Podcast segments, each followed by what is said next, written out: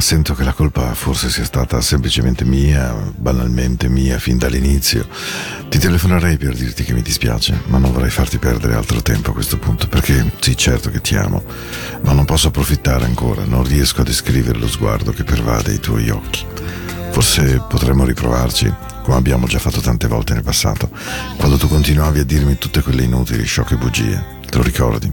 Sembrava che non ci fosse alcun modo per fare la pace, perché sembrava che la tua mente fosse semplicemente irremovibile e il tuo sguardo era così chiaro, uno sguardo che non potrò mai più dimenticare.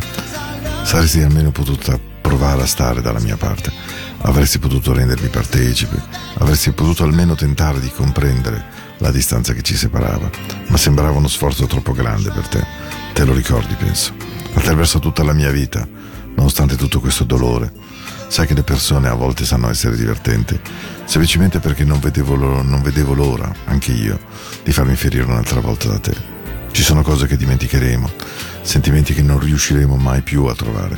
Ci è voluto troppo tempo per capirlo, perché sembrava che non avessimo mai questo tempo. C'era qualcosa di più importante da fare, di più importante da dire, ma tra questi un ti amo non era uno di ciò. E adesso è semplicemente troppo tardi. Forse, almeno questo, te lo ricordi. Grande? E questa è l'apertura di Into the Night, una canzone bellissima di Phil Collins, Do You Remember? Oggi è il 10 ottobre del 2022, questo è Into the Night delle 21.22 in compagnia di Paolo. Grazie di aver scelto di stare con me. Questa sera facciamo uno di quei lunedì da pioggia. Ci siamo passati una domenica zeppa zeppa di acqua, acqua, acqua, acqua e quindi eh, c'è anche il tempo proprio delle coperte, della dolcezza, delle cose tranquille. Eh? Ben arrivati su Radio Ticino. Stiamo insieme un'ora giusti giusti.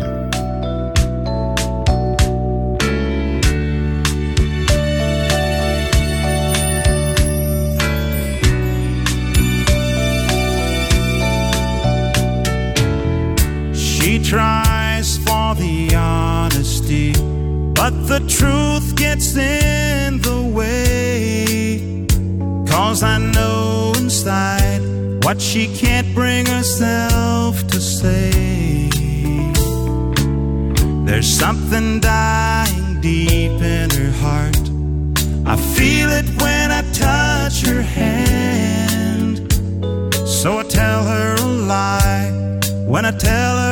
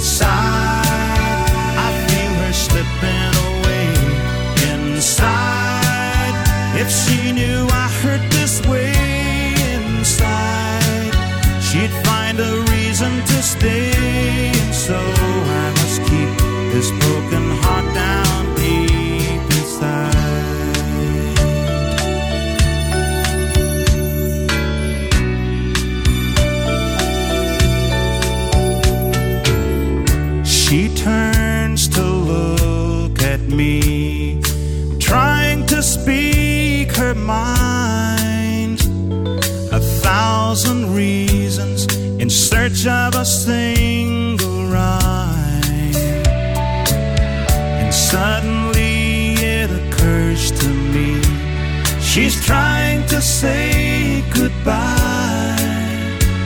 So I give her a smile and tell her that I'll be alright. Ooh, but inside.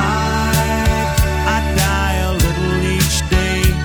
Inside I feel her slipping away inside. If she knew I hurt this way inside, she'd find a reason to stay. And so I must keep this broken heart down deep inside.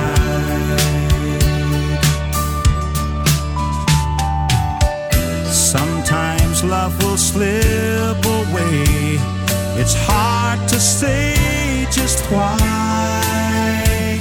Is it something that's said, or is it instead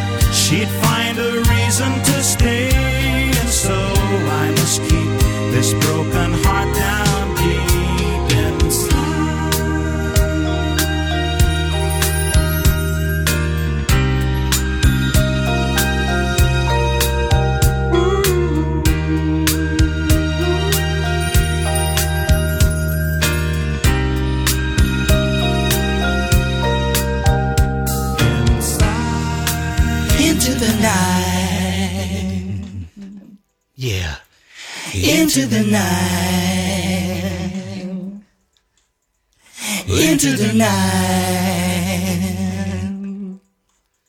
Into the night.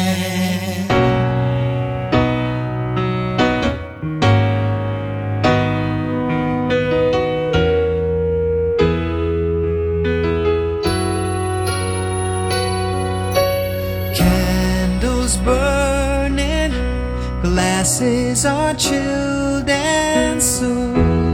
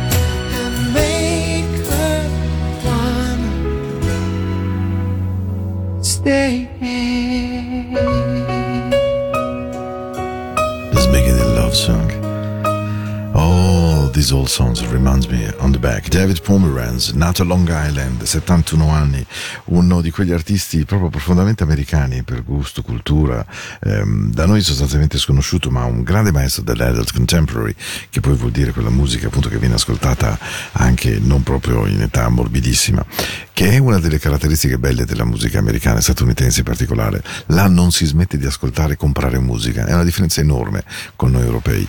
Non si capisce bene per quale ragione loro siano capaci di andare avanti ad amare la musica, seguirla. Hanno anche radio a loro dedicate, evidentemente ovviamente qui da noi un po' si perde, si smarrisce, è come una passione giovanile che non si vuole più sentire propria. David Pomeranz è un artista che è stato anche nominato ai Grammy Awards, agli Emmys televisivi, molte colonne sonore eh, di film famose, grande amico di Barry Manilow, amico di Cicoria, insomma un bel personaggio. Questa è una canzone The Old Song che negli anni Ottanta davvero girava forte forte forte. E questa è Into the Night, la musica della notte, oggi è il 10 di ottobre e una canzone meravigliosa. È una serata che viene fuori così, a volte soul, a volte back on the wall. Nicolette Larson, la musa di Neil Young, di Crazy Horse. She's got a whole lot of love.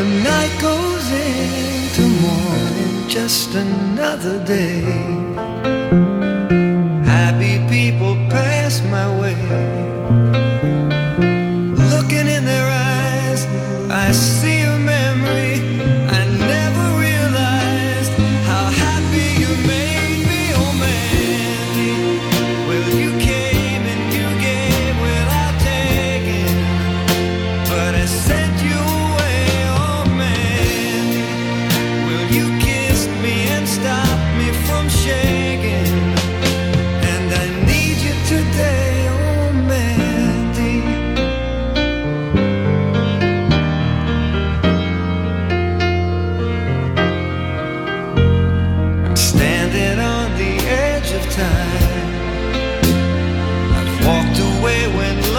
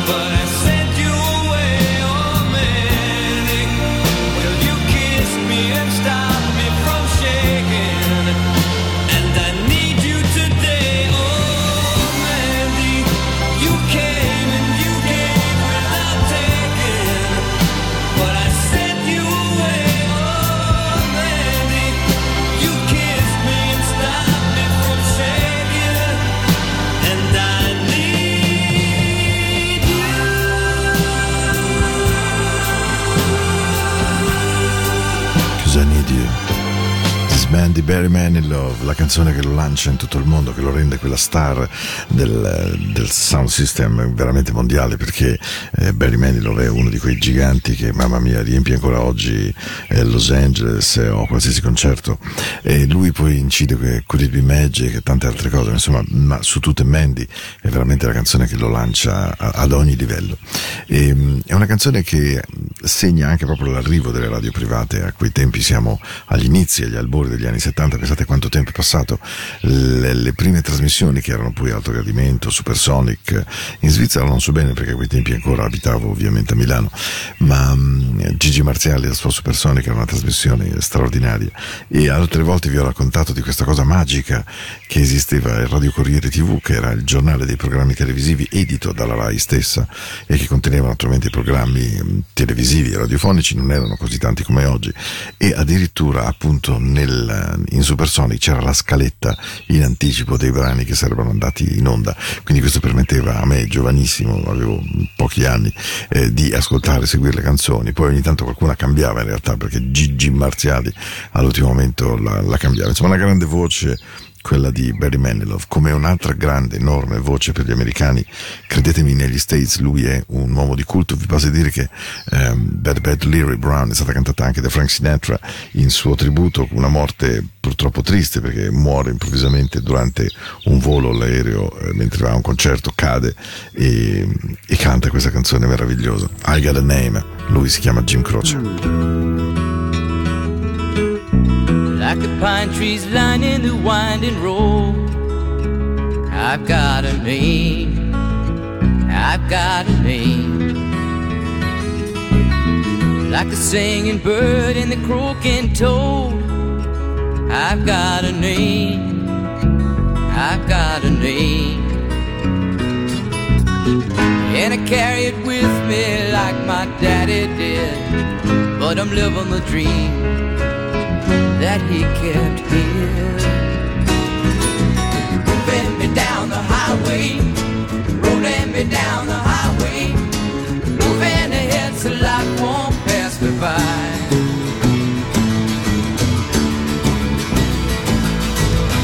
Like a north wind whistling down the sky, I've got a song.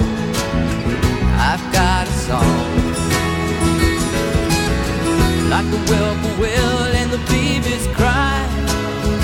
I've got a song, I've got a song, and I carry it with me and I sing it loud. If it gets me nowhere, I go there proud. Moving me down the highway,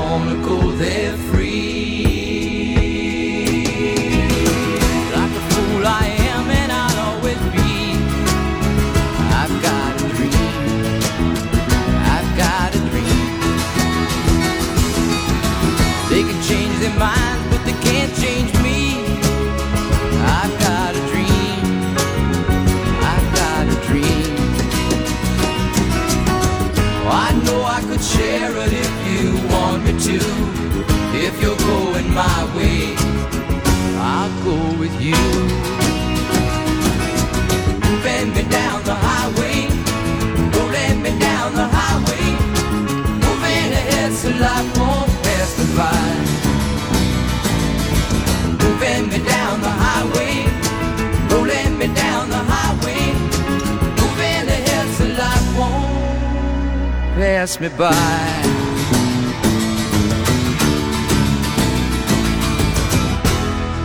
Run away into the night.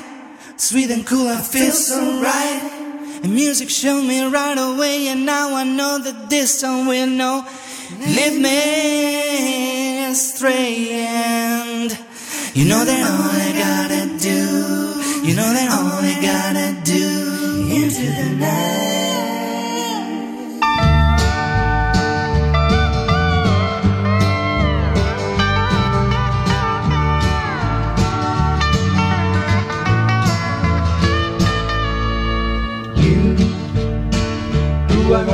Road. Must have a code that you can live by. And so become yourself. Because the past is just a goodbye. Teach your children well. Their father's hell did slowly go by and feed them on your dreams. The one they picked the one you know by. Don't you ever ask them why if they told you you would cry. So just look at them and sigh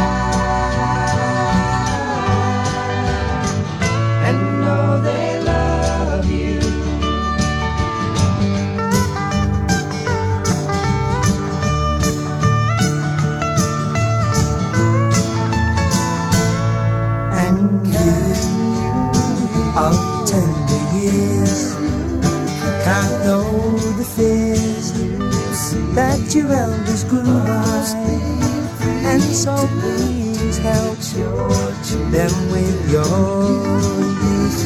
They see the truth before they can die. Teach your parents well, their children's hell will slowly go by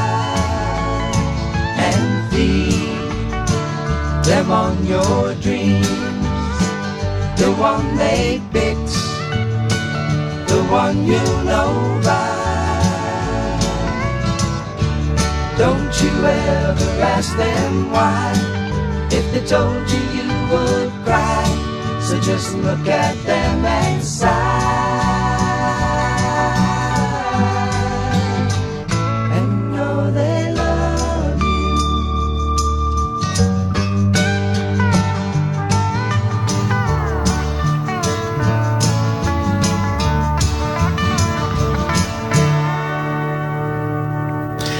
fine degli anni 70 c'è un'esplosione musicale molto importante negli Stati Uniti che è il country o country rock con una serie di grandi gruppi, devo dire questo è uno gigante, se pensate che il gruppo si chiama Crosby, Still, Nash Young, quindi David Crosby, Crosby, Stephen Steele, Neil Young eh, e via dicendo, insomma veramente tanta tanta roba, tanta roba. E loro scrissero questa Teach Your Children splendida. Era il tempo dei supergruppi perché c'era un po' l'influenza di Woodstock, c'era naturalmente stato il rock, il rock duro, il rock elettrico, il rock progressivo di quei tempi, ma appunto uscì il country country rock con grande successo Jeff Zeppelin, eh, Buffalo Springfield, mm, Crosby, Still, Nash Young e soprattutto un gruppo che fece il giro del mondo e che piacque tantissimo che erano gli America.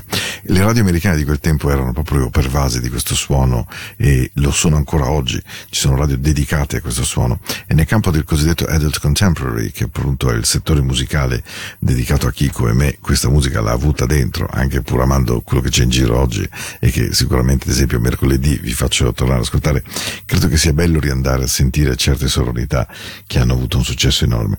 Questa canzone particolare per tutti noi europei quando uscì era proprio la rappresentazione che avevamo eh, degli Stati Uniti sognati, i capelli lunghi, gli occhiali rotondi, eh, la Monument Valley, il grande deserto, la voglia di avere un cavallo, la voglia di attraversarlo e, e di cantarlo.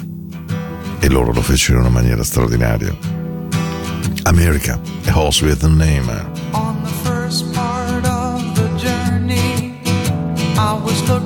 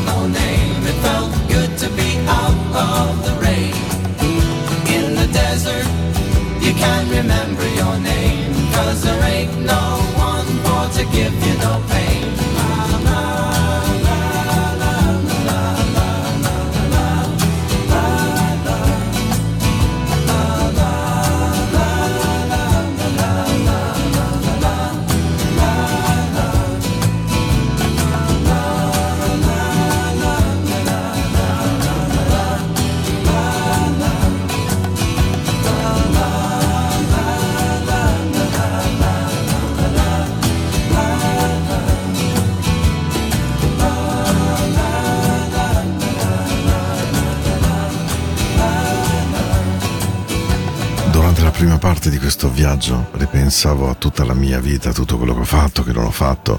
Questo è il titolo Horse with No Name, tanto per intenderci. C'erano piante, uccelli, rocce, altre cose. C'erano sabbia, colline, anelli. La prima cosa che ho incontrato era una mosca con un ronzio, con un cielo senza nuvole. Il tempo era caldo, il terreno era asciutto, ma l'aria era piena di buoni suoni. Sono stato nel deserto su un cavallo che- di cui non so il nome. È stato bello stare fuori dalla pioggia. Nel deserto puoi ricordare il tuo nome, il tuo nome perché non c'è nessuno a darti dolore. È un luogo pulito. Dopo due giorni, sotto il sole del deserto, la mia pelle ha cominciato a diventare rossa e dopo tre giorni nel divertimento del deserto la guardavo dalla riva del fiume. E la storia racconta di un fiume che si inonda e che mi inonda e mi ha reso triste sapere che questo fiume si consumerà e morirà. Vedi, io sono nel deserto su un cavallo senza nome ed è stato veramente bello star fuori dalla pioggia, perché nel deserto puoi ricordare finalmente il tuo nome, perché lì non c'è nessuno a darti dolore. Dopo questi nove giorni nel deserto ho lasciato il cavallo correre libero, perché il deserto si era trasformato in un mare. C'erano piante, uccelli, rocce e altre cose, c'erano sabbia e colline e anche anelli. L'oceano è un deserto con la vita in profondità, è un perfetto rivestimento di sopra. Sotto le città c'è un cuore fatto solo di cemento, ma gli umani lì non mai, sapranno mai dargli qualche tipo d'amore. Vedi, sono andato nel deserto su un cavallo che non ha nome.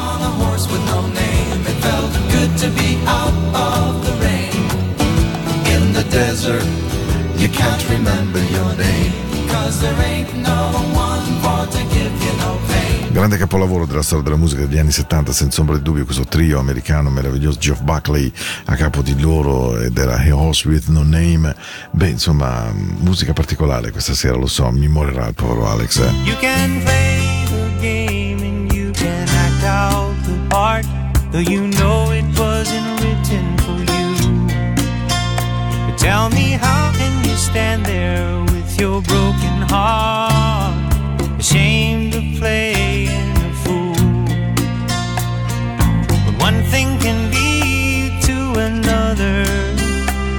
doesn't take any sacrifice.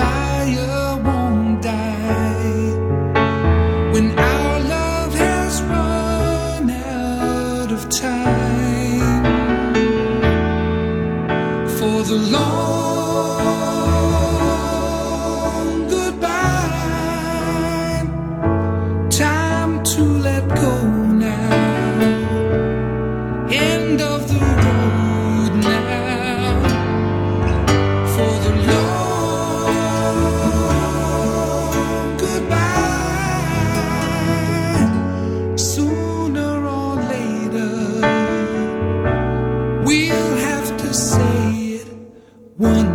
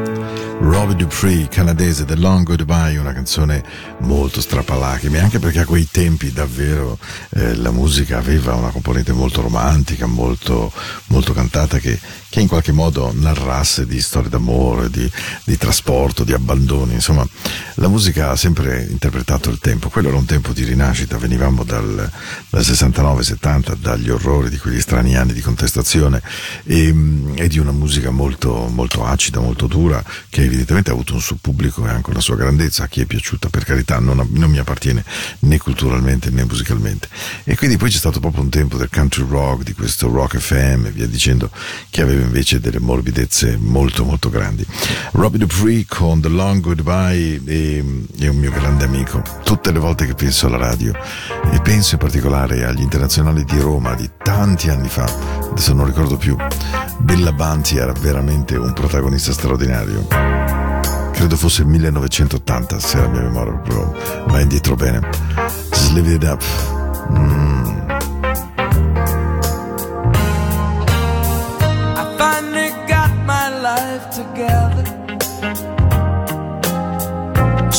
My heart up off the floor. My attitude is so much better.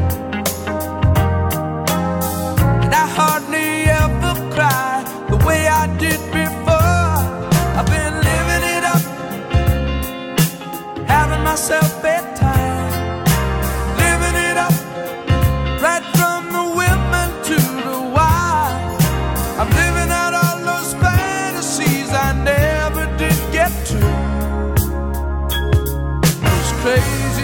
things I never got to do. I got myself a new persona.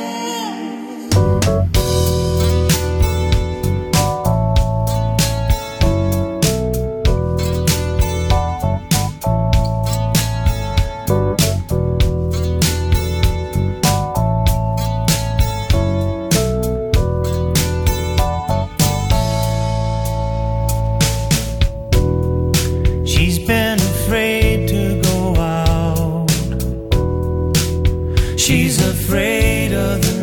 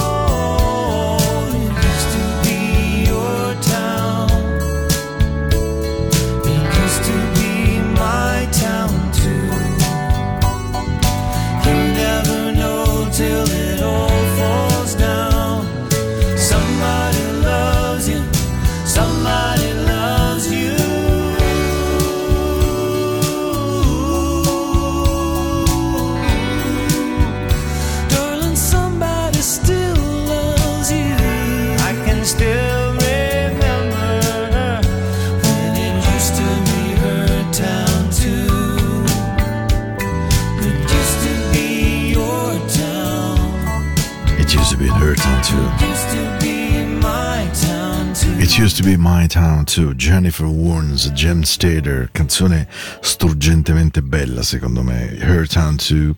E, e a questo punto di questa serata così un po' particolare vorrei proprio eh, sperare di avervi regalato quella che è stato un romanticismo, forse una morbidezza di un suono che oggi non esiste più. Alcuni di voi potrebbero dire, ma magari avendo 40 anni, per fortuna, ma credetemi questo suono ha rappresentato almeno moltissimo nella mia vita. E questa sera ho voglia di mandare un saluto a una persona speciale che non riesco a vedere da troppo tempo. Si chiama Galvano Engeli, è stato per me una musa ispiratrice eh, molte volte perché mi ha fatto scoprire un sacco di canzoni meravigliose. Eh, facevamo questo programma bellissimo insieme il venerdì sera dalle 22 alle 24 su Radio Campioni, si chiamava a quei tempi FM America. Abbiamo fatto un sacco di cose insieme nella vita, poi ci siamo un po' smarriti. Lui mi fatto, mi mostrò per la prima volta Flight Simulator, me lo ricordo come se fosse oggi, eh, nella sua casa di Lugano a Besso, uno stereo straordinario. Mi ha insegnato cosa fossero le Bose con il Direct Reflect System, che era un suono molto nuovo, molto particolare che Bose inventò in quegli anni. Con Galvano siamo andati in America, mh, al primo viaggio negli States per lui, io gli dissi di venire con me a imparare l'inglese e lo ricorderò tutta la vita in bagno con eh, la parrucca dei Kajagogo di, di Lee Mahal ai tempi di Tushai. Insomma, è un uomo che ha fatto parte delle mie notti, è un uomo, è un amico che ha fatto parte della mia storia musicale. E la puntata di questa sera, che conteneva tanto del suo suono e del nostro suono di quel tempo, voglio davvero dedicarla a lui. Vi aspetto mercoledì sera, tornerò normale, prometto, vado dentro nel futuro con la musica di oggi e intanto vi, vi consiglio soltanto una cosa questa notte, di pretendere, volere fortemente, a qualsiasi prezzo, rischio e ferita, di avere un grande amore. Gotta have more love. Climax Blues Band. But if my love is too hot to handle, let me